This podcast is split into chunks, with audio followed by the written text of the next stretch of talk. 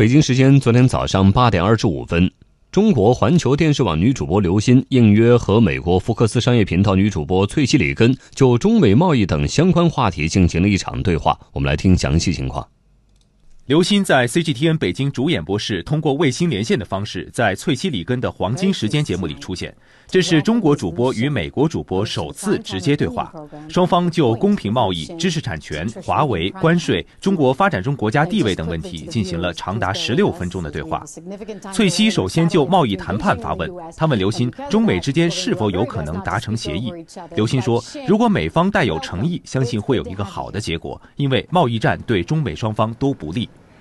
知识产权保护是中美贸易磋商的焦点问题之一。当翠西问到所谓中国偷窃知识产权伤害美国公司利益问题时，刘鑫回答：“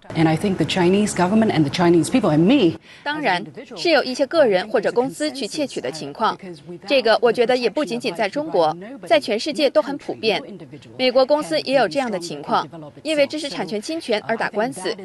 你不能仅仅因为这些案例就说美国在盗窃，或者中国中国企业在盗窃。”而中国政府、中国人民，包括我自己作为一个个体，都有一个共识，就是没有知识产权的保护，任何一个国家、任何一个人都无法发展壮大。所以说，这个是我们全社会的一个共识。Can't say simply because these cases are happening that America is stealing, or China is stealing, or the Chinese people are stealing. 翠西还发问刘鑫有关发展中国家地位的问题。刘鑫答道：“中国经济的总量很大，但中国有十四亿人口，人均 GDP 不及美国人均 GDP 的六分之一。但是中国人很努力，中国是联合国维和任务的最大贡献者，也提供了非常多的国际人道主义援助。”关于中国经济结构，刘鑫列举了一组数据作为回应。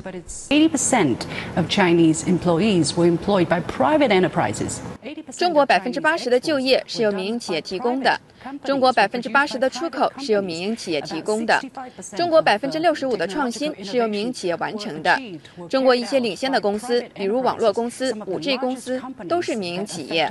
For instance, some internet companies or some 5G technology companies, they are private. companies.